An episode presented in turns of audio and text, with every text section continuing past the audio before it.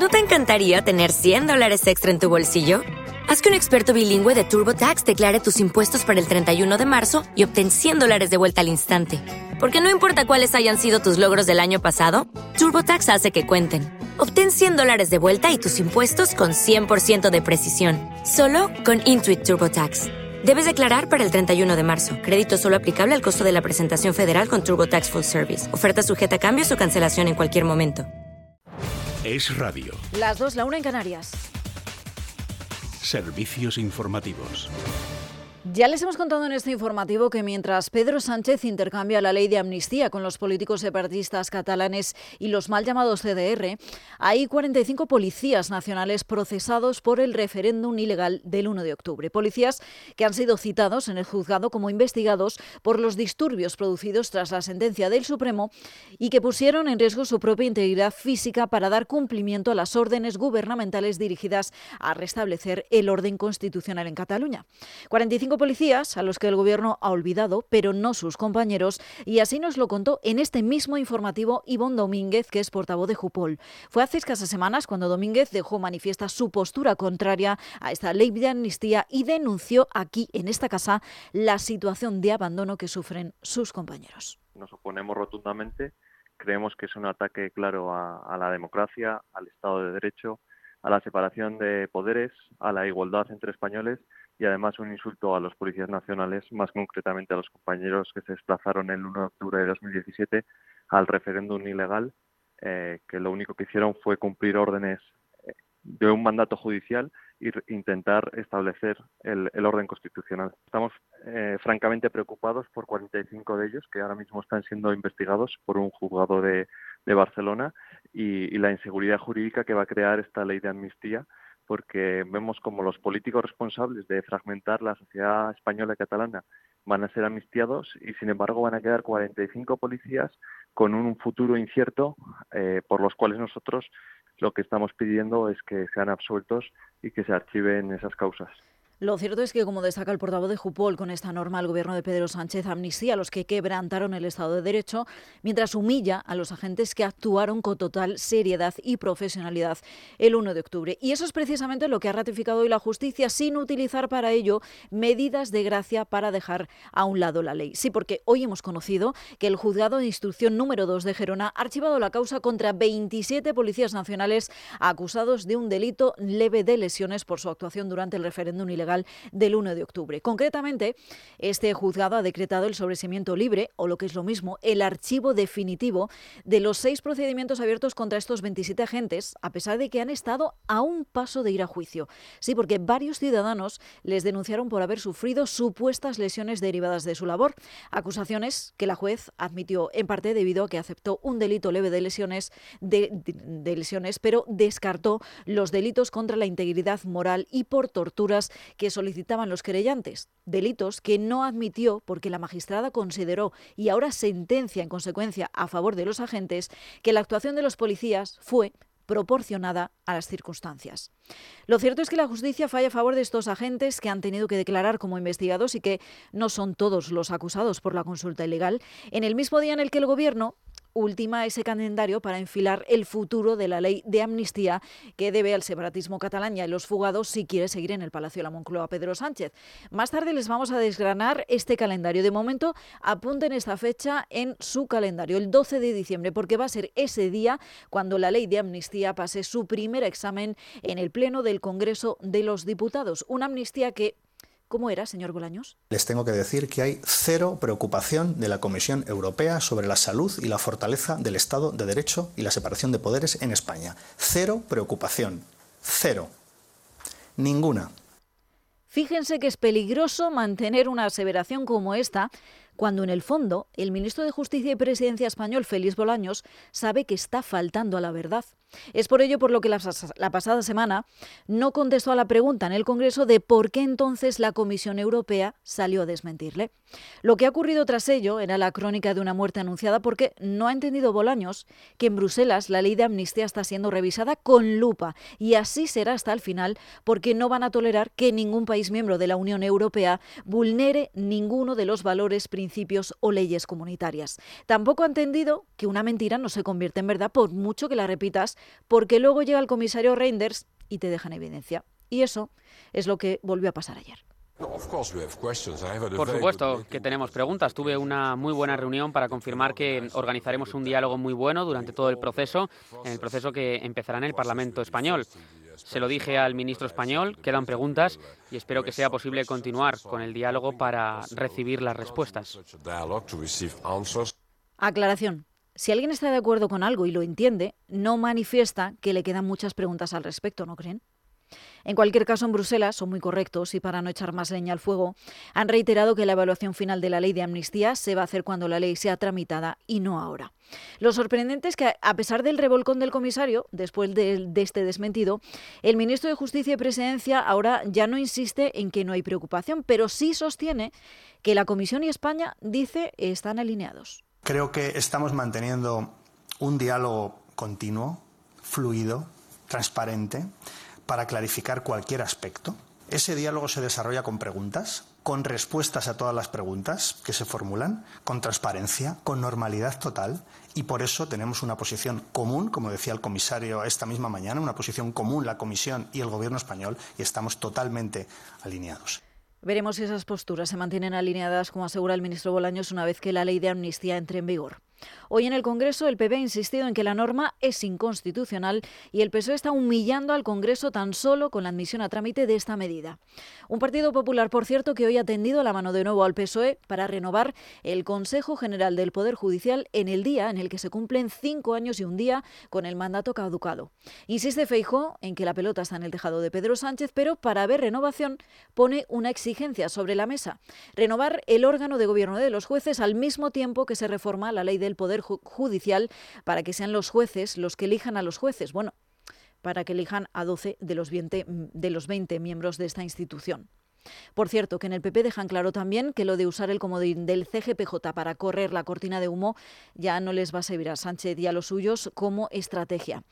Así que expectantes estamos de conocer si el presidente hace gala de su responsabilidad y poder de negociación con el partido más votado en las últimas elecciones mientras no tiene remilgos a rendirse ante nacionalistas y separatistas que tan solo representan al 6% de los ciudadanos.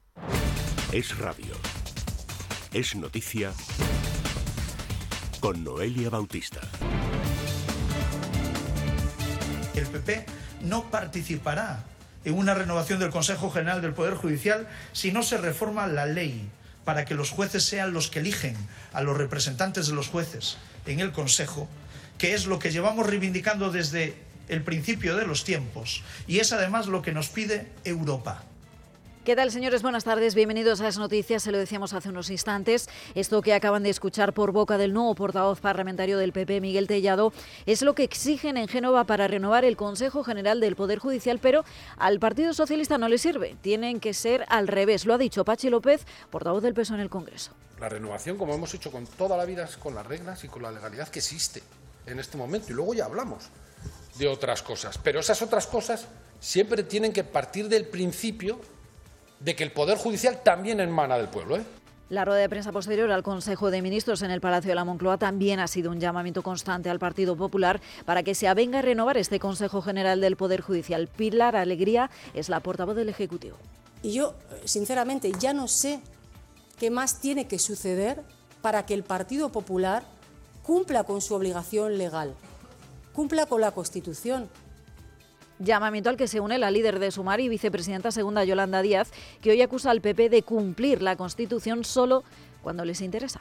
Hace cinco años, mm, bueno, ha caducado un mandato del órgano mm, ejecutivo de los jueces y estos pretendidos constitucionalistas del PP, que son a tiempo parcial y son selectivos, han decidido eh, violentar la Constitución, arrojarla a los justiciables y arrojarla, en definitiva, perjudicando a la ciudadanía de nuestro país. No es ninguna broma. Por cierto que el Consejo General del Poder Judicial ha emitido esta mañana un nuevo comunicado, no sobre su renovación, sino sobre sus dudas sobre las comisiones que se van a crear en el Congreso sobre el supuesto lawfare. Alicia González. El día 14 decidirá la Cámara Baja si se crean esas tres comisiones que el PSOE pactó en su día con los independentistas como moneda de cambio para la investidura. En el comunicado, el órgano de gobierno de los jueces reitera lo dicho el pasado 9 de noviembre, día en el que se mostraron radicalmente en contra de que el gobierno pactara con los independentistas crear comisiones para determinar si ha habido o no la UFER o lo que es lo mismo, si ha habido politización de la justicia. Hoy insisten en ese rechazo y avisan de que se van, de que se van a mantener muy vigilantes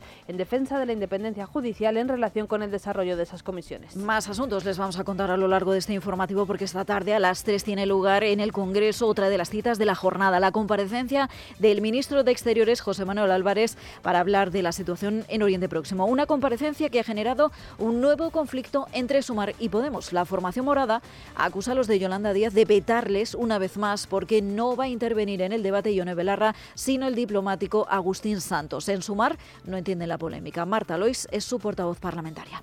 Podemos es conocedora de esta decisión que se ha adoptado en la dirección política de nuestro grupo y no me cabe la menor duda de que entienden que es la, persona más adecuada para llevar a cabo la comparecencia. A la espera de las explicaciones de Álvarez sobre la posición de España con respecto a la guerra entre Israel y los terroristas de Hamas en Oriente Medio, siguen los enfrentamientos. Todo en el día en el que el líder de Vox, Santiago Bascal, ha visitado Israel para mostrar su apoyo al gobierno de Netanyahu. Verónica Jorro. Sí, durante su viaje, el líder de Vox ha visitado un kibutz y se ha reunido con dos ministros del gobierno israelí. Por otro lado, el ejército de Israel ha intensificado sus bombardeos sobre la segunda ciudad más grande de Gaza y sus alrededores. Y además, está previsto que esta tarde el primer ministro de Israel, Benjamín Netanyahu, se reúna con representantes de las familias de los secuestrados en el enclave, con los que solo se ha visto cara a cara en una ocasión desde que empezó la guerra y después de que éstas le acusaran ayer de ignorarlos y abandonarlos. Y un asunto más, les contaremos también que no podemos pasar por alto porque hoy se ha hecho público el informe PISA de 2022, que es ese informe que mide los resultados académicos de los alumnos de todos los países de la OCDE. Por regla general, todos empeoran sus resultados tras la pandemia, más en Europa que en el resto del mundo. En España, nuestros estudiantes caen en todas las áreas. Preocupa sobre todo matemáticas porque son los peores resultados de nuestra historia. Enseguida les damos los detalles. Es noticia. Martes 5 de diciembre, día que nos deja otras noticias destacadas. Son estas. Solo seis presidentes autonómicos acudirán al acto de la Constitución que se celebra mañana en el Congreso. Son los presidentes de Andalucía, Castilla y León, Galicia, Madrid, Murcia y Canarias. En un principio no habrá dirigentes socialistas. Al contrario de lo que hizo el Congreso, la mesa del Senado sí pedirá informes sobre la ley de amnistía tanto al Consejo General del Poder Judicial como al Consejo Fiscal. En el Senado el PP tiene mayoría absoluta. El precio de la vivienda libre subió en el tercer trimestre del año un 4,5%, impulsado sobre todo por el aumento en obra nueva que ha disparado su precio un 11%, su mayor incremento en 16 años. Son datos del INE. Uigo prohíbe a partir del próximo martes 12 de diciembre el acceso con patinetes eléctricos en todos sus trenes. El operador ferroviario de alta velocidad asegura que lo hace para garantizar la seguridad de sus pasajeros. Y en Nigeria el ejército ha matado a 80 personas tras confundirlas con terroristas. Fueron atacadas con un dron. En un principio el ejército del país negó estar implicado, pero después ha terminado reconociéndolo. Y en poco menos de una hora arranca también el dispositivo especial de tráfico que pone en marcha la DGT con motivo del puente de la Constitución y la Inmaculada. En total se esperan más de 7.800.000 desplazamientos, un 10% más que en 2017, cuando ambos festivos coincidieron, como este año, en miércoles y viernes. Así que vamos a saber cómo se circula en estos instantes. Nos vamos a la DGT. Patricia Arriaga, buenas tardes. ¿Qué tal? Buenas tardes. Pues momento complicado por varios accidentes en Guipúzcoa. Tres kilómetros de retención en la A15 a la altura de Andoain en sentido A1, pero también en la entrada a Barcelona, en la C17 en Granollers y especialmente la AP7 con más de 6 kilómetros de retención en Barbera del Vallés en sentido Martorey. También muy complicada esta AP7, pero en San Cugat del Vallés en sentido Girona. En Madrid, leves dificultades en la salida en la carretera de Valencia, en la A3 en Rivas y A4 y en Getafe y en Málaga intensa ya la A7 en Nueva Andalucía en sentido Cádiz. Gracias Patricia. Yo sé que ustedes quieren saber una cosa más, que es qué tiempo tiempo a hacer este puente? Pues en la primera parte se esperan bastantes lluvias en buena parte de España. Por lo pronto, hoy mucha preocupación si su destino son los Pirineos, porque se esperan nevadas y van a ser copiosas. Además, hay avisos por fuertes rachas de viento en Tarragona y en Gerona. Vamos a conocer también los detalles de la previsión de la mano de la Agencia Estatal de Meteorología. Luce Peda, buenas tardes. Buenas tardes. Este martes hará frío en muchas zonas de España, temperaturas que bajan, pero el tiempo en general estable hacia el oeste, abundante nubosidad. Las lluvias hacia el suroeste en Extremadura y el oeste de Andalucía, con la aproximación de una pequeña borrasca al Golfo de Cádiz. En el resto, abundante nubosidad hacia el oeste, más claros en la zona oriental y en Baleares, e intervalos de nubes bajas en Canarias. La máxima se va a quedar en tan solo 6 grados en Burgos y Valladolid, 7 grados en León, 8 grados en Madrid y en Lugo, 10 grados en Teruel, en Pamplona y en Toledo. Temperatura máxima de 23 grados en Las Palmas de Gran Canaria, 18 grados en Almería y en Málaga. Mañana muy pendientes de la llegada de un frente activo a Galicia. Por la tarde comenzarán las lluvias intensas en Galicia lluvias que durante el jueves cruzarán prácticamente toda la península desde el oeste hacia el este. Mañana jueves hará menos frío, subirán un poco las temperaturas y por la mañana esperamos lluvias en el sur peninsular. Es una información de la Agencia Estatal de Meteorología.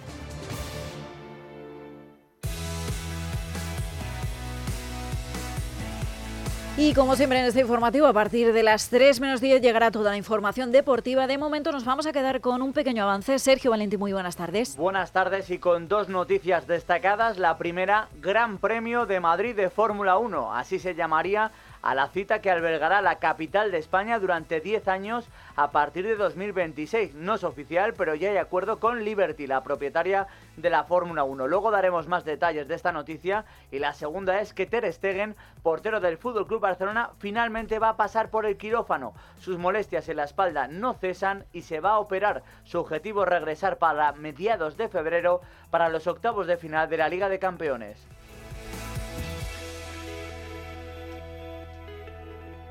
Son las dos y cuarto, la una y cuarto en Canarias. Publicidad y comenzamos. Antes no podía ni moverme, que si la espalda, las rodillas. Desde que tomo Flexium soy otra. Flexium contiene manganeso que ayuda a mantener mis huesos y eso con los años se nota. Flexium de Pharma OTC. ¿Has pensado cuándo fuiste al dentista por última vez? Desde que nacemos hasta que envejecemos, la salud de la boca debe acompañarnos todos los días. Yo voy al dentista. ¿Y tú? Boca sana toda la vida. Es un mensaje del Consejo General de Dentistas de España. ¿Te preocupa el trabajo? Tranquilo, toma Ansiomet. Ansiomet con triptófano y asuaganda te ayuda en periodos de tensión en el trabajo. Venga, que tú puedes. Ansiomet de Pharma OTC. Estás escuchando Es Radio. Noche de tos. Respira. Toma Herbetón Respir. Herbetón jarabe con extractos de pino y eucalipto es expectorante natural y antiinflamatorio pulmonar. Herbetón Respir. Consulte a su farmacéutico o dietista. Es noticia. Es radio. En la antesala de que mañana se celebre en el Congreso de los Diputados el 45 aniversario de la Constitución española, esa Carta Magna en la que se sostienen los derechos de los españoles, incluido en su artículo 14 el de la igualdad de todos los españoles ante la ley, hoy tenemos ya sobre la mesa el calendario para dar trámite a una norma que acaba de un plumazo con esa igualdad de los ciudadanos. La ley de amnistía, tributo al separatismo catalán de Pedro Sánchez, que pasará su primer examen en el Pleno del Congreso del próximo martes 12 de diciembre.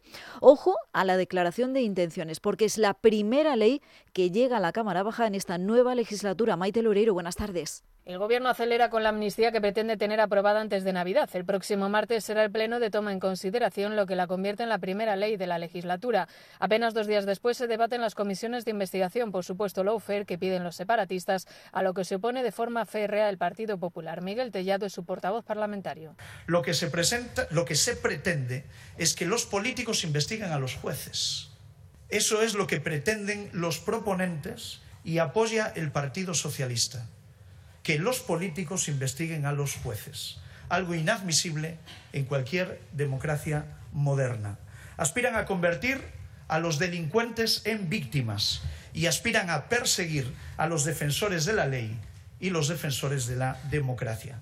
Desde el PSOE, Pachi López defiende el calendario del Gobierno y sus planes. Hemos acordado incluir en el orden del día del Pleno del día 12 la proposición de ley de amnistía del Grupo Socialista por cierto, del Grupo Socialista, no del Gobierno, que esto también es algo que ha dicho el portavoz del Partido Popular, la primera, el primer proyecto de ley del Gobierno va a ser la ley de paridad. Incluimos como propuesta del Grupo Socialista la proposición de ley de amnistía y también la constitución de las tres comisiones de investigación. Se prevé que Pedro Sánchez se ausente del Pleno sobre la amnistía por estar de baje en Estrasburgo y que tampoco acuda a la primera sesión de control al Gobierno de esta legislatura que tendrá lugar el próximo miércoles. Gracias, Maite. Comisiones sobre las que se ha pronunciado hoy de nuevo el Consejo General del Poder Judicial. El órgano de gobierno de los jueces reitera lo dicho el pasado 9 de noviembre, día en el que se mostraron radicalmente en contra de que el Gobierno pactara con los independentistas crear comisiones para determinar si ha habido o no laufer en lo que es lo mismo, si ha habido politización de la justicia. Hoy reiteran ese rechazo y avisan de que se van a mantener vigilantes en defensa de la independencia judicial en relación con el desarrollo de esas comisiones que se van a abrir también en el Congreso de los Diputados. CGPJ, por cierto, que hoy es protagonista indiscutible de la actualidad después de que, en una entrevista en COPE, el líder del Partido Popular, Alberto Núñez Fijo, haya ofrecido a Pedro Sánchez renovar el órgano de gobierno de los jueces cuando se cumplen cinco años y un día de su mandato caducado. Ahora bien, el ofrecimiento tiene también una petición a cambio, renovar la ley del Poder Judicial para que sean los jueces los que elijan a los jueces. Llevamos un año y pico hablando con el gobierno de esto. hagamos un proyecto de ley y renovemos el Consejo. Firmemos un pacto de forma pública y notoria con ese proyecto de ley y a la vez que renovamos el Consejo, ese proyecto de ley entra en la Cámara y lo presentamos como un pacto público.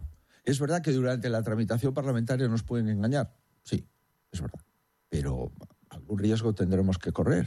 Ahora bien, el problema es que el Gobierno, al menos hasta ahora, se ha negado de forma sistemática a modificar la ley. Pues bien, estas palabras han resonado en el Congreso, donde le ha contestado el Partido Socialista. Lo ha hecho en este caso el portavoz del PSOE, insiste Pachi López, en que hay unas normas que hay que cumplir antes de modificar la ley. Vuelvo a repetir, es que el PP está diciendo, no, no, primero cambiamos la regla del juego para que digan lo que yo quiero, para que la renovación se haga conforme a mis reglas, a lo que me viene bien a mí, y luego ya hablaremos de la renovación. No. La renovación, como hemos hecho con toda la vida, es con las reglas y con la legalidad que existe en este momento. Y luego ya hablamos de otras cosas. Pero esas otras cosas siempre tienen que partir del principio de que el Poder Judicial también emana del pueblo. ¿eh? Pachi López no recoge el guante lanzado por Feijo, mientras desde Sumar acusan al Partido Popular de tratar de chantajear al gobierno. Palabras, en este caso, de la portavoz Marta Lois, que rechaza la propuesta del líder del PP porque dice es tan solo una puesta en escena para dilatar aún más el mandato caducado del CGPJ. Nosotros creemos que, el PP pone excusas y sigue en, procedimientos de chantaje. Ahora coloca eh, esta, esta, propuesta ahí. Bueno, habrá que escuchar cuál es esa propuesta. Eh, abiertos o no, lo que queremos denunciar es el bloqueo permanente y el chantaje permanente. ¿vale? A partir de ahí, bueno, pues se puede hablar y, y ver cuáles son las, los condicionamientos. Creo que es una puesta en escena más del Partido Popular y una tirada de balón hacia adelante. Sepan que en el Senado el nuevo portavoz socialista, Juan Espadas, ha anunciado en este caso que han registrado ya una moción que se verá en el próximo pleno para instar al PP a la renovación del órgano de gobierno de los jueces, mientras en el atil del Palacio de la Moncloa han pedido también al PP que cumpla con su mandato constitucional de renovar al CGPJ. Nos vamos hasta allí. Rubén Fernández, buenas tardes. Buenas tardes. El Gobierno rechaza la oferta del Partido Popular de renovar el Consejo General del Poder Judicial con la ley vigente si a cambio se aprueba una reforma de su sistema de elección para despolitizarlo. Dice Pilar Alegría que primero renovación y luego diálogo, es decir, que el Partido Popular se avenga a la renovación del gobierno de los jueces y luego, si eso, se dialogará sobre su posible modificación. Renovación del Consejo General del Poder Judicial. Cumplimiento de la Constitución y posteriormente se podrá dialogar. Pero es eh, improrrogable. Hay que cumplir este mandato legal, hay que cumplir la Constitución. Declaraciones de alegría en un Consejo de Ministros en el que el Gobierno ha tratado de huir de polémicas como la amnistía al presentar su primera ley, aunque no es nueva del todo Se trata de la aprobación en segunda vuelta de la norma de paridad en consejos de administración, listas electorales y órganos constitucionales. De su redacción se excluyó en su momento a igualdad y recayó en presidencia. Su presentación en el Consejo de Ministros en primera vuelta corrió a cargo de la vicepresidenta Nadia Calviño. Ahora, tras la salida de Irene Montero de Igualdad, la ley ha sido presentada por la flamante titular de Igualdad, Ana Redondo, una humillación a Montero que la portavoz Pilar Alegría ha justificado así. Eh, ciertamente, eh, una vez esta, eh, con esta nueva constitución de nuevas competencias del nuevo, Gobierno, el Ministerio de Presidencia asume también las competencias de justicia y esto hace también, por tanto, que la competencia de esta ley recaiga ahora ya en estos momentos en el Ministerio de, Igualdad y por eso hoy me acompaña en esta comparecencia la ministra Redondo. Además, el Consejo de Ministros ha ratificado a José Félix Tezanos al frente del CIS, dice en el Ejecutivo que es lógico mantener al que siempre acierta en las encuestas. Sorprendente esa declaración, esa justificación para mantener en el cargo a José Félix Tezanos, cuando además tenemos que contarles también que ya han colocado también a Miquel Iceta y a Eva Granados después de su salida, en este caso del Ministerio de Cultura y también de la portavocía en el Senado. Gracias, Rubén. Al hilo de la tramitación de la ley de amnistía, sepan que ya hay una primera sentencia a favor de los agentes que el 1 de octubre, el día de la consulta legal, cumplieron órdenes para frustrar el golpe de Estado. Se lo contaba al inicio. Son agentes a los que algunos ciudadanos separatistas acusaron de delitos contra la integridad moral y torturas. Pues bien, dichos delitos no fueron admitidos. Sí, el de lesiones leves, ya ahora un juzgado les exonera de todo porque concluye que actuaron con total proporcionalidad. Javier García. La jueza ha dado carpetazo a la causa contra los 27 policías nacionales y el Guardia Civil procesados por las cargas en seis colegios electorales de Gerona durante el 1 de octubre de 2017. El juzgado de instrucción número 2 de esta ciudad les había dejado, cabe recordar, en junio de 2021 a un paso de juicio por su actuación en varios centros educativos en los que se produjeron, cabe recordar, incidentes y en los que varios ciudadanos denunciaron haber sufrido lesiones mientras los agentes trataban de impedir las votaciones. Eso sí, la jueza descartó hacerlo por los delitos contra la integridad moral y por torturas, como habían solicitado los creyentes, al considerar que la actuación de los policías había sido proporcionada a las circunstancias. Ahora el juzgado, a petición del Ministerio Fiscal, ha decretado el sobreseimiento libre, es decir, el archivo definitivo de los seis procedimientos abiertos contra los agentes. La jueza alega que los agentes actuaron en cumplimiento de una orden, del deber o en ejercicio legítimo de su cargo. Entiende en este sentido que no hubo un exceso en la actuación policial, aun cuando se produjeron lesiones, habida cuenta de que los antidisturbios no pudieron actuar de otra forma, por lo que el uso de la fuerza que emplearon se entendió justificado y proporcionado. Al margen de la amnistía y de la crónica judicial, otra de las citas de la jornada que tendrá lugar en unos minutos en el Congreso de los Diputados es importante. Atención porque en medio de las críticas recibidas por Pedro Sánchez por abrir una crisis diplomática con Israel, será el ministro de Exteriores, José Manuel Álvarez, quien acuda hoy al hemiciclo para explicar la postura que mantiene nuestro país, nuestro gobierno, con respecto al conflicto en Oriente Próximo. Leticia Barquín, buenas tardes. Buenas tardes. A las 3 de la tarde compadece en el Congreso de los Diputados el ministro de Exteriores, José Manuel Álvarez sin límite de tiempo para explicar la posición de España ante la guerra entre Israel y Hamas. Esta será la primera intervención de un ministro tras el arranque oficial de la decimoquinta legislatura y lo hace tanto a petición propia como a petición del Partido Popular que tan solo tres días después del ataque terrorista de Hamas, el 7 de octubre, solicitó la valoración del Gobierno. Esta intervención se produce en un momento delicado en la relación de España con Israel después de que la semana pasada el Gobierno de Netanyahu retirara a su embajadora en España, Rodica Radian Gordon, en protesta por unas declaraciones del presidente Pedro Sánchez dudando de que Israel esté cumpliendo con los derechos humanos. En este marco es previsible que Álvarez explique la visita de Sánchez ante el propio Netanyahu, la posibilidad de crear dos estados y su deseo por que continúe la liberación de rehenes y la entrada de ayuda humanitaria. Lo cierto, Leticia, es que esta comparecencia ha dado mucho de qué hablar porque es el motivo del último enfrentamiento en la guerra abierta entre Podemos y Sumar. Ya saben que hasta ahora la postura más beligerante frente a Israel ha sido sostenida por la exministra Yone Belarra también la exministra Irene Montero. Montero ya no está en el hemiciclo, pero sí la líder morada, Ione Belarra, que sin embargo no va a ser Leticia quien defienda la postura de Sumar. Atentos porque ya hay cruce de acusaciones, pero en este lance vuelven a ganar los de Yolanda Díaz. La formación morada acusa a los de Yolanda Díaz de vetarles una vez más. Sumar defiende que el diplomático Agustín Santos es la persona idónea para intervenir en esta comparecencia al ser experto en internacional. Por ello, frente al malestar de Podemos, la portavoz parlamentaria Marta Lois asegura que todos están satisfechos con la decisión. Podemos es conocedora de esta decisión que se ha adoptado en la dirección política de nuestro grupo y no me cabe la menor duda de que entienden que es la, persona más adecuada para llevar a cabo la comparecencia. No lo considera así Podemos, que critica que Yolanda Díaz ha vuelto a hurtar su voz al denegar que Yone Belarra intervenga en el debate. Javier Sánchez Serna. Eh, no estamos de acuerdo con esa decisión. Creemos que de nuevo se hurta la voz de Podemos en el Congreso de los Diputados y en este caso en un tema donde eh, pues una exministra como Yone Belarra podía aportar mucho sobre este tema y por tanto hemos manifestado ya nuestro, nuestro malestar de nuevo con, el nuevo veto de sumar hacia Podemos. Podemos criticar que no han recibido ninguna explicación, aun cuando ellos han pedido trocear el tiempo de la intervención. Y es que Sumar ha optado por una voz más comedida y menos crítica con el PSOE. Es noticia. Es radio. Servicios informativos. Es radio. Madrid 99.1 FM.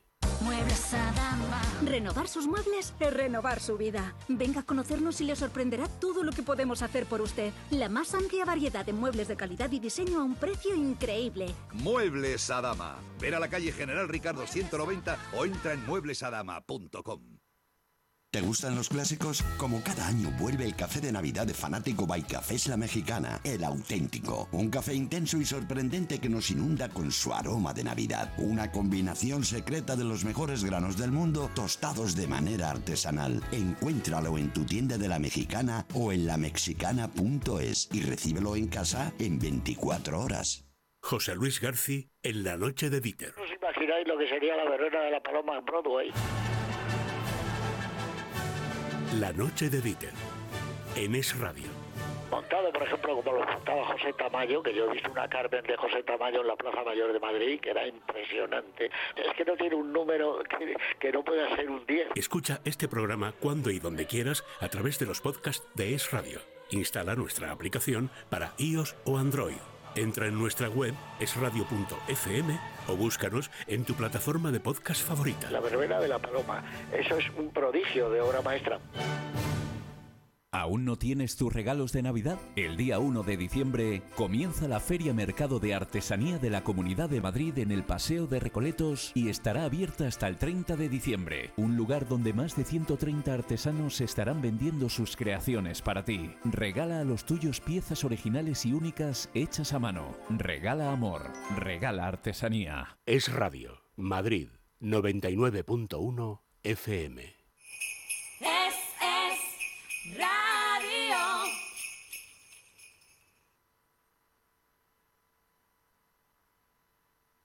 Las 2 y 31, la 1 y 31 en Canarias. Es radio. Es noticia con Noelia Bautista. Y hace ya media hora que hemos comenzado a contarles lo que es noticia en este 5 de diciembre, en el que les hablamos ahora de un polémico vídeo donde tres payasos del País Vasco cantan rodeados de niños una canción que pide, atención, la libertad de los presos de ETA. Un vídeo titulado Presos a casa sí, que ha sido recibido con críticas por parte de asociaciones de víctimas del terrorismo. Verónica Jorro. Pirritz, Porrots y Marimotot son tres míticos payasos del País Vasco y Navarra que se han sumado a la campaña titulada Llaves, liderada por la organización SARE, con un vídeo musical en el que cantan junto a un grupo de adultos y niños una canción en la que animan a pedir la salida de los etarras de prisión.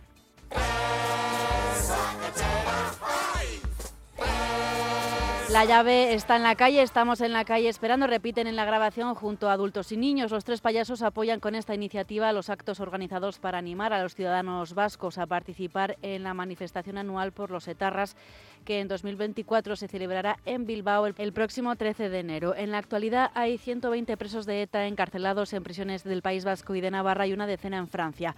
Un vídeo que ha sido recibido con críticas por parte de asociaciones de víctimas del terrorismo. Desde Covite han calificado la campaña de vergonzosa e indigna. La Fundación Buesa remarca que no es más que una indignante campaña de banalización y desprecio a las víctimas de ETA y a su derecho a la justicia. Y por último, la AVT ha remitido una carta al defensor del pueblo donde le pide que intervenga y que adopte las medidas necesarias para paralizar esta campaña y proteger a los niños. Consuelo Ordóñez, presidenta de Covite, buenas tardes y bienvenidas Noticia. Hola, ¿qué, tal? Buenas tardes. Consuelo, ¿cómo se siente alguien que ha sufrido el zarpazo de ETA en la carne cuando ve cómo se utiliza a niños, cómo se les manipula a favor de terroristas que cumplen condena, muchos por delitos de sangre, es decir, por asesinar a otro que no pensaba políticamente como tú? Bueno, pues mira, eh, te tengo que decir la verdad. Esto, nosotros llevamos denunciando este tipo de cosas pues toda la vida, prácticamente, desde 2016 con nuestro observatorio de radicalización. Y sí, y estos, estos payasos son habituales de nuestro observatorio de radicalización. Ayer denunciamos nosotros la, este, este vídeo concreto, pero esto es la última, la última de tantas ¿no? denuncias que ya hemos efectuado en COVID también de estos payasos proletarras. ¿no? Entonces, bueno, pues eh, la verdad es que aquí lo obsceno, o sea, lo obsceno es que, que utilicen esa influencia, porque es verdad, son los payasos más famosos del País Vasco y de Navarra. Y, la influencia que tienen los niños vascos y navarros es brutal, ¿no? Es que lo obsceno es eso, ¿no? Que vuelvan, porque esto siempre, siempre denunciamos lo mismo de estos payasos, la utilización de los niños, ¿no? Para, eh, pues eso, para inculcar a esos niños, ¿no? Esa fascinación que ellos, ellos, la izquierda Berchale, ¿no? Y una parte de la sociedad vasca navarra siguen teniendo por los etarras presos que están en la cárcel por matar o por ayudar a matar. Entonces, lo que sí les decimos, ¿no? es que eh, y yo les puse también un tuit a ellos ya dirigido directamente, ¿no? Y, bueno, ya hecho Bildu, ¿no? A ver si ellos, ¿no? A ver cuándo ellos se van a decidir por contar a esos niños, a esos niños, ¿no? Cómo ETA asesinó a 22 niños y cómo dejó a más de 1.600 niños como ellos, ¿no? Como esos a los que manipulan, como con esos, esos, esos mismos que, cantan, pues que dejó a más de 1.600 niños huérfanos. Sí, porque hay que decir, Consuelo, bueno, pues hay que decir que este grupo cómico nunca ha hecho ninguna actuación a favor de las víctimas de ETA. Hombre, ¿cómo hacen? Estos son proletarras de libro desde hace muchos años. Eh, desde hace muchos años, eh, siempre, siempre solícitos rápidamente a, hacer mm, lobbies para la izquierda Berchale, para exigir siempre lo que siempre ha exigido, por otro lado, históricamente, se ha exigido históricamente en el País Vasco, que es la impunidad de los presos. Antes, ¿os acordáis? Siempre era amnistía, amnistía. Esta, misma, esta misma manifestación, que es para la que están calentando motores ahora, la que es la de enero, toda la vida, la de toda la vida en Bilbao, toda la vida han petado Bilbao pidiendo la amnistía. Mm, es que yo no tengo otro recuerdo eh, desde que desde que tengo uso de razón. ¿eh? Se lleva pidiendo la amnistía en el País Vasco masivamente por, por una parte de la sociedad vasca y, y, vasca y navarra, vamos, pero que en fin, que esto no es que sea ninguna novedad, es totalmente legal, por supuesto, pedir la escarcelación, por eso me hace gracia que la VT pida que ella está siempre pidiendo prohibición y tal. Esto es perfectamente legal, es absolutamente inmoral, inmoral, indecente. ¿Eh? indecente, pero es, perfectamente moral. O sea, es que, ahí digo, legal, que, que, pidan la escarcelación, pues, pues se lo han pidiendo toda la vida, toda la vida. Lo que es obsceno es que eso, utilizan esa influencia que tienen con los niños para manipularles e inculcarles esa fascinación que tienen pues por los violentos, por los asesinos, que eso solo ocurre en este rinconcito de Europa, desgraciadamente. Claro, más allá de esta campaña, Consuelo, yo he buceado en la web de SARE, para saber, que es quien está detrás de la misma, para conocer por qué se hace, cuál es el objetivo. En resumen, que cuando el gobierno vasco apruebe una progresión de grado de un etarra preso, da igual el delito, la fiscalía se quede de brazos cruzados. Y me ha chocado, me parece sorprendente que nos traten como tontos y digan que esto no es un privilegio, que ellos no quieren privilegios, que ellos quieren que se cumplan los derechos humanos. Siempre, siempre, siempre ellos están con la misma cantinera tenerlos presos para ellos es una política excepcional, política penitenciaria de excepción. Siempre ha sido así, siempre lo han denunciado así. Esto no es ninguna novedad. Ahora, claro, como ahora eh, tenemos la única novedad ahora es que ya están todos en el País Vasco, que ya eh, entonces ya no les sirve lo de la dispersión, que es con lo que han estado distrayendo al personal durante años, pero que siempre en el fondo lo que ellos exigen y lo que piden y han pedido siempre, insisto, es la amnistía, es la escarcelación, es la impunidad. No los quieren en la cárcel, porque para la izquierda Berchales, ¿eh? Mm, matar estuvo bien. Que por eso no los quieren en la cárcel y exigen ahora, ahora les exigen, están, están diciendo, siempre ha sido, siempre los presos de ETA, el mero hecho de que les encarcelen por, por asesinar o por ayudar a matar, ¿no? Ya era eh, una persecución política. Ya, Sí, ya era una persecución política porque ellos, para ellos son presos políticos, ¿no? Porque para ellos son presos políticos tanto el día los líderes de la Berchale diciendo que son presos políticos y exigiendo impunidad para ellos. Entonces ahora la han tomado con la Audiencia Nacional, que claro, como ahora ya lo que ha cambiado es que es el gobierno vasco el que tiene la transferencia de prisiones, son ellos los que conceden, ahora tienen la competencia para conceder los terceros grados. Pero afortunadamente tenemos una cosa que se llama Estado de Derecho y aun por muy imperfecto que sea, las víctimas, nosotros, por lo menos en COVID, desde luego siempre hemos creído y esperado en el Estado de Derecho. O sea, conocemos lo que son nuestros derechos, ¿no? Y ahí, menos mal que la Audiencia Nacional es la que tiene la última palabra, ¿no? En la Fiscalía, en concreto, ¿no? Y es la que si ve que no se acreditan suficientemente, porque esto sí que es derecho penitenciario, si no, si ve que no se acreditan suficientemente los, los, los requisitos exigidos para progresar en grado, entonces pues le revocan el grado, claro, lo, recurren y luego está el juez de vigilancia penitenciario que resuelve el recurso y, por eso se quejan de que les están recurriendo, le están revocando eh, recursos, pues, pues, pues, porque están arrepentidos, porque están también concediendo y ahora mira, aprovecho también para decir que están concediendo el gobierno vasco, pues eso, eh, tiene mucha prisa por lo que se debe de conceder, de tenerlos todos en la calle y están concediendo pues eh, terceros grados como churros y no están cumpliendo eh, los requisitos eh, y acreditando los requisitos legales.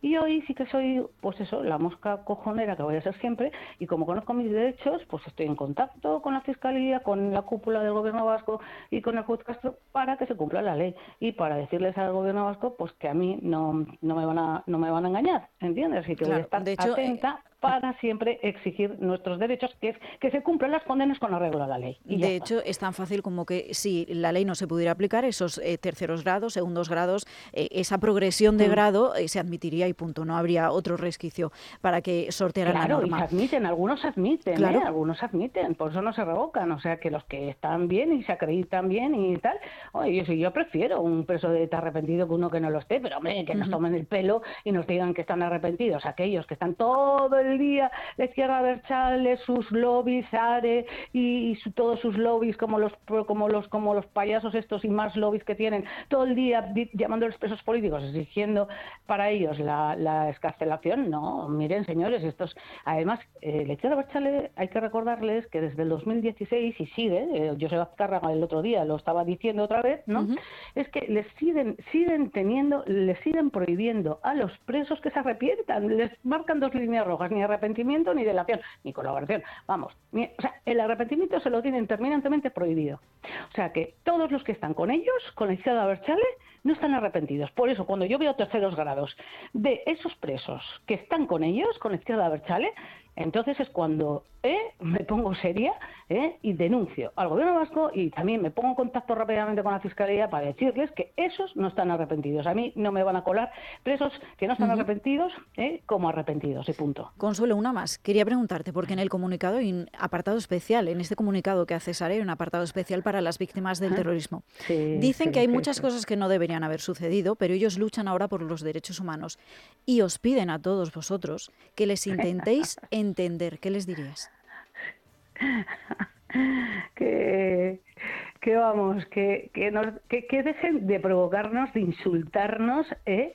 y, de, y, que, y que trabajen de verdad eh, por la convivencia democrática y pacífica de este país, que sigan el ejemplo de las víctimas y que de una vez por todas reconozcan la responsabilidad que han tenido en los 50 años de terror sistemático y selectivo, de los que los únicos responsables son ellos, los brazos por los líderes políticos de la izquierda Abertzale, los, los que son herederos de los de los, de los que han sido siempre las X de ETA. Claro, por eso, y, que, y eso, y que em, empiecen por decir lo más, la asignatura pendiente que tienen, que reconozcan que ETA nunca debió existir, que fue un error, que fue siempre injusto toda la utilización de la violencia, desde el principio hasta el último atentado, ¿eh? y bueno, si es que todavía no son capaces de responder a esta sencilla pregunta que se lo he hecho se lo me he puesto cara a cara con ellos y se la he preguntado, ¿matar estuvo bien? ¿Sí o no? Son incapaces, incapaces, que ellos tienen que dar ese paso, ese es el paso fundamental que tienen que dar. Y hasta que no lo den, hasta que no lo den, ellos son los últimos en este país para dar lecciones ni de reconciliación, ni de paz, ni de convivencia, porque lo que hacen, con todo lo que hacen día a día, es eso, poner obstáculos a esa convivencia.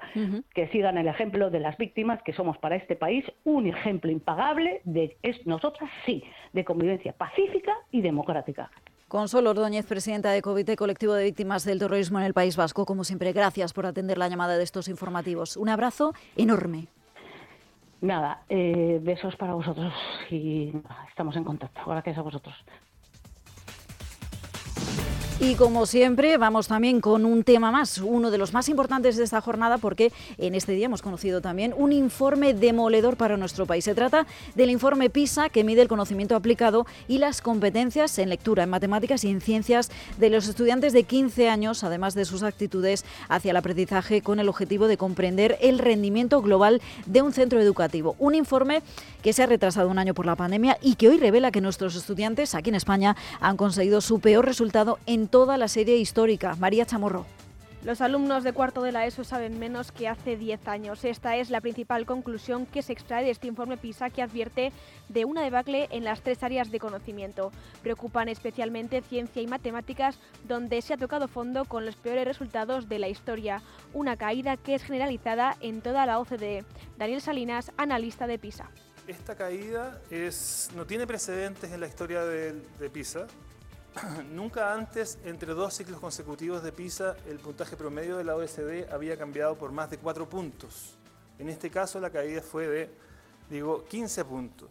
A la cola País Vasco y Cataluña, mientras que Castilla y León y Asturias se consolidan como los que mejores resultados obtienen. La ministra de Educación, Pilar Alegría, achacaba estos malos resultados a la pandemia se realizó ese estudio durante los años 2018-2022. Eh, me parece importante recordar el cuándo, la formulación del estudio, porque saben que una parte muy importante de estos años, el continente europeo y, por supuesto, todo el entorno de todos los países sufrieron la pandemia sanitaria, con lo que ah, se ve reflejado en el informe.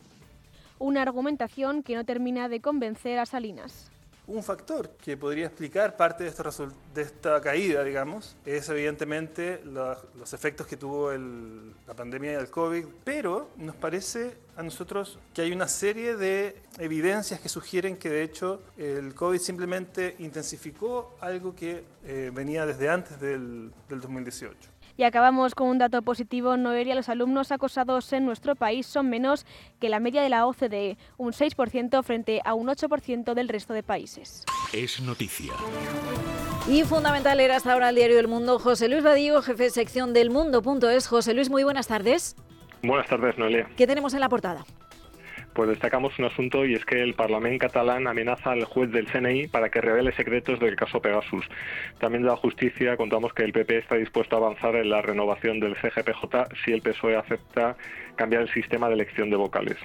Tenemos una entrevista a Alfonso Guerra en la que el histórico dirigente del PSOE dice que si esto no amaina, en el terreno político y judicial, vamos camino del Caribe. También hemos avanzado a primera hora de la mañana en primicia que el Gran Premio de España Fórmula 1 va a pasar de Barcelona a Madrid y FEMA va a tener, va a alojar una, una, carrera a partir del año 2026. Y acabamos hablando de pádel y de la separación de una pareja supercampeona. Galán y Lebron van a dejar de competir juntos después de tres años el número uno, en los que lo han ganado todo, por supuesto, y han sido un referente en este deporte. Bueno, pues ya saben, un clic y lo tienen todo en el mundo.es. José Luis Vadillo, jefe de sección de este diario. Un saludo y gracias. Buenas tardes. Son las 2 y 47 minutos, la 1 y 47 en Canarias. Están pasando más cosas en toda España y el radio está allí para contarlas. Es noticia. Vamos a comenzar en Galicia, donde la penúltima sesión de control al presidente de la Junta en el Parlamento y quién sabe si la penúltima de la legislatura ha evidenciado la proximidad entre la convocatoria electoral. Maite Garrido. Las elecciones gallegas de 2024 siguen sin fecha a la espera de la decisión del presidente Alfonso Rueda pero el aroma de la precampaña ha impregnado una sesión de control en el Parlamento que ha derivado en un cruce de reproches y de alusiones a actos políticos y estrategias electorales. La primera de las preguntas, formulada por el socialista Luis Álvarez, tenía carácter económico y estaba ligada con la política energética. Fue entonces cuando sugirió al presidente de la Junta que en vez de andar tomando cañas por Galicia, en alusión a la campaña con el autobús que recorre diferentes ayuntamientos de las cuatro provincias, debería ir a Bruselas. Rueda ha replicado ironizando con cuánto molesta a la oposición que los populares estén con la gente. El debate con la portavoz del Benegán, a Pontón, esta vez con las listas de espera como tema central. El tono de la campaña se elevó más con cruce de acusaciones directas entre la líder nacionalista y el presidente de estar ya en campaña. Gracias, Maite. La Policía Nacional ha detenido en Algeciras, en Cádiz, a un hombre acusado de maltrato que pretendía viajar a Marruecos con su hijo menor de edad sin el consentimiento de la madre, José Luis Pascual. La policía ha explicado que el detenido se le acusa de un presunto delito de malos tratos habituales en el ámbito familiar. La expareja sentimental del detenido había presentado una denuncia en la comisaría de Algeciras, por lo que los agentes se dirigieron rápidamente al lugar donde presuntamente se encontraba este hombre junto a su hijo, pero lo encontraron completamente vacío. Se estableció entonces el dispositivo de búsqueda y localización y se averiguó que el denunciado trabajaba en un restaurante de la ciudad. Los agentes se dirigieron hasta este establecimiento, pero el denunciado no se encontraba allí, aunque se supo que le había solicitado al propietario esa misma mañana 300 euros para salir del país con destino a Marruecos. Finalmente, la policía logró localizar al padre junto a su hijo de tres años en el domicilio familiar del ahora detenido, donde comprobaron que tenía todo previsto para salir del país esa misma tarde. Gracias, José Luis. Comisiones Obreras ha reclamado a la Junta de Castilla y León la adopción de medidas para luchar contra la exclusión financiera que sufre el medio rural, entre la que destaca la fusión de las cajas rurales de esta comunidad. Esteban Santos. El sindicato pretende que la entidad autonómica no dependa directamente de los partidos políticos, todo ante la fusión de las cajas rurales de Soria, de Salamanca, de Zamora y Caja Viva, con el fin de crear una entidad de ahorro autonómica al margen de los partidos políticos. La propuesta del sindicato la realizado Luis Sáez, que es el secretario general de la Federación de Servicios de Comisiones en Castilla y León, y lo ha hecho en la sede del Consejo Económico y Social en una jornada sobre exclusión bancaria. Según ha explicado el presidente del CES, Enrique Cabero, Castilla y León es una de las autonomías más afectadas por este cierre de oficinas bancarias en los últimos años, especialmente en el medio rural. Palencia, León, Zamora y Salamanca, dice, han visto cómo entre el 2016 y el 21 han cerrado el 40% de dichas sucursales. En Valladolid, situación parecida, por encima del 38% y del 30% en Burgos. Por su parte, la mejor situación la presenta Ávila, Segovia y Soria. Gracias, Esteban. Y el puente de la Constitución se presenta con excelentes previsiones de ocupación en la mayor parte del país, pero pinchan los destinos de nieve donde se ha producido una avalancha de cancelaciones en el Pirineo. Marta Miguel. Buenas tardes. Ha nevado, pero no lo suficiente. Ayer Aramón anunció que no abriría sus pistas y hoy lo han hecho Astún y Candanchú. La nieve no tiene el suficiente grosor y se hace inviable abrir las estaciones. La noticia ha supuesto un duro golpe en los valles de Tena y Benasque, que están recibiendo una avalancha de cancelaciones, principalmente en los alojamientos a pie de pista. El resto, más alejados de las estaciones, reconocen que también tienen cancelaciones, pero prevén llegar a una ocupación del 70% en este puente. El retraso del inicio de la temporada afecta también a los contratos de la plantilla de los centros invernales. Más de 300 puestos de trabajo dependen del negocio de la nieve en Aragón. ¿Te preocupa el trabajo? Tranquilo, toma Ansiomet. Ansiomet con triptófano y asuaganda te ayuda en periodos de tensión en el trabajo. Venga, que tú puedes. Ansiomet de Pharma OTC. Estás escuchando. Es radio. Antes no podía ni moverme, que si la espalda, las rodillas. Desde que tomo Flexium soy otra. Flexium contiene manganeso que ayuda a mantener mis huesos y eso con los años se nota. Flexium de Pharma OTC.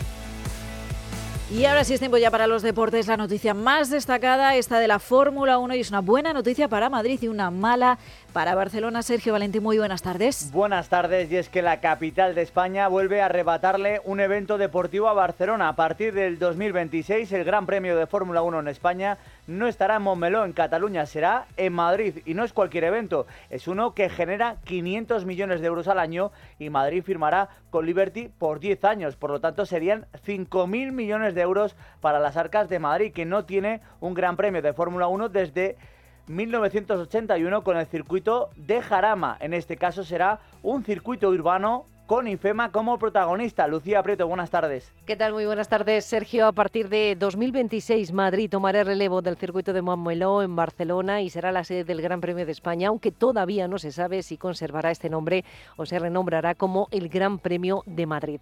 Un Gran Premio urbano al más estilo americano porque se completará con una gran oferta de ocio en torno a él, conciertos, gastronomía y mucho para adornar un trazado de poco más de 5 kilómetros. Los primeros bocetos nos enseñan cómo la salida se va a situar en las calles que rodean IFEMA hasta la M11 a través de dos largas rectas. De ahí el circuito va a desembocar en la zona del Festival Mad Cool.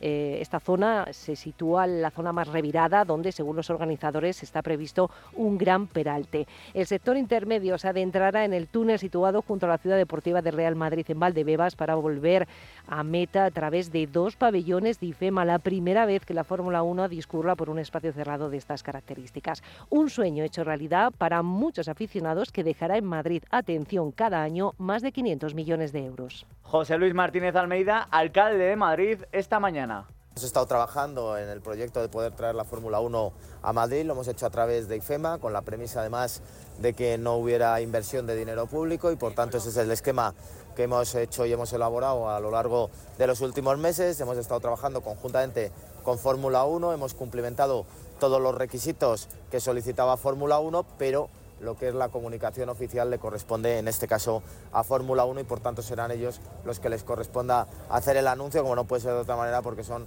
los propietarios de los derechos. Justo esta mañana la Fórmula 1 ha confirmado las seis carreras para 2024 que tendrán carrera al sprint. Serán China, Austria, Austin, Brasil, Qatar y Miami, en quien se ha fijado Madrid para hacer no solo una carrera, sino un gran evento de ocio. En fútbol lo más destacado llega desde el Fútbol Club Barcelona. Finalmente su portero Marc ter Stegen va a pasar por el quirófano. Se había perdido los últimos partidos por problemas en la espalda y estas molestias no han remitido. El tratamiento conservador no funciona, así que se va a operar de una hernia o protusión discal. Estará de baja unos dos meses, por lo que su objetivo será estar a mediados de febrero en los octavos de final de la Liga de Campeones. En cuanto a la Liga, ayer terminó la decimoquinta jornada en Primera División. Se enfrentaban Celta de Vigo y Cádiz. Ambos llevaban 10 partidos sin ganar, ya son 11. Empate a 1 y partido con mucha polémica porque en el minuto 30 Chust central del Cádiz es expulsado cuando no era tarjeta roja. Sergio González, enfadado, le lanzó una puya a Rafa Benítez porque yo sigo pensando que Fali puede llegar a esa jugada. Yo creo que es una acción, sobre todo para verla en bar, ¿no? Eh, simplemente es que reflexionar un poco eso, que al final nosotros nos jugamos la vida, que ellos también se juegan su prestigio, estoy en lógico, están en primera división o segunda división, pero nosotros nos jugamos nuestro puesto, nuestro puesto con la familia detrás y con todo lo que eso significa. Tengo apuntado que hoy al Celta le han devuelto todas, ¿no? Parece que hemos sido un muñeco punching nosotros, y imagino que Rafa Benítez no tendrá esa sensación que ha tenido otros partidos, ¿no?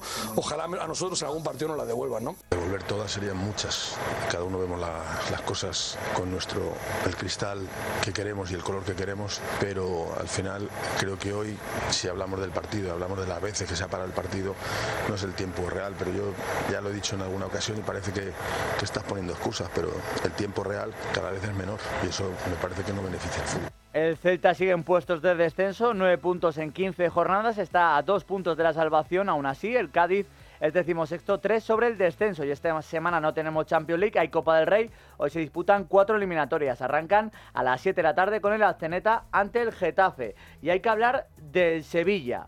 Ayer hubo junta de accionistas larguísima, casi siete horas de duración y muy tensa como se esperaba. Antes de que se iniciara protesta de los viris. Ya en la junta, rifirafes constantes entre José María del Nido Padre y la junta directiva. Privándome usted del derecho de voto, lo único que está consiguiendo es llevar a la ruina económica al Sevilla Fútbol Club. Ese es mi afán de echarlo, impedir que acabe usted con el Sevilla Fútbol Club, que le queda un ratito para acabar con él, por lo que se nos avecina con el mejor entrenador de la tierra que ha conocido usted. Fíjese usted la confianza que nos da el resto de sevillistas cuando eso lo dice usted con lo que usted sabe de fútbol. ¿Eh? Incluso insultó a su propio hijo, que pertenece a la actual Junta y que va a ser a partir de enero el próximo presidente del Sevilla. Del Nido Padre le llamó mierda. Y mi patrimonio, el mío, lo reparto yo entre mis hijos como yo quiero. A mí nadie me tiene que imponer cómo tengo que repartirlo. Entonces, mis seis hijos tienen el mismo derecho algunos vista la actitud del mayor más que otros a disfrutar de ese patrimonio que yo he generado durante tantísimos años. Pues la Junta no pudo sacar las cuentas por segundo año consecutivo. Y terminamos recordando que a las 7 de la tarde España juega ante Suecia, partido intrascendente porque España ya está clasificada para la Final Four. Esperemos no hacer de nuevo el ridículo como ante Italia. Por cierto, esta mañana ha confirmado Televisión Española que Jennifer Hermoso será protagonista en las campanadas de Nochevieja junto a Ramón García y Ana Mena. Jennifer dará un discurso por la igualdad en 2024. Gracias, Sergio. Hasta luego.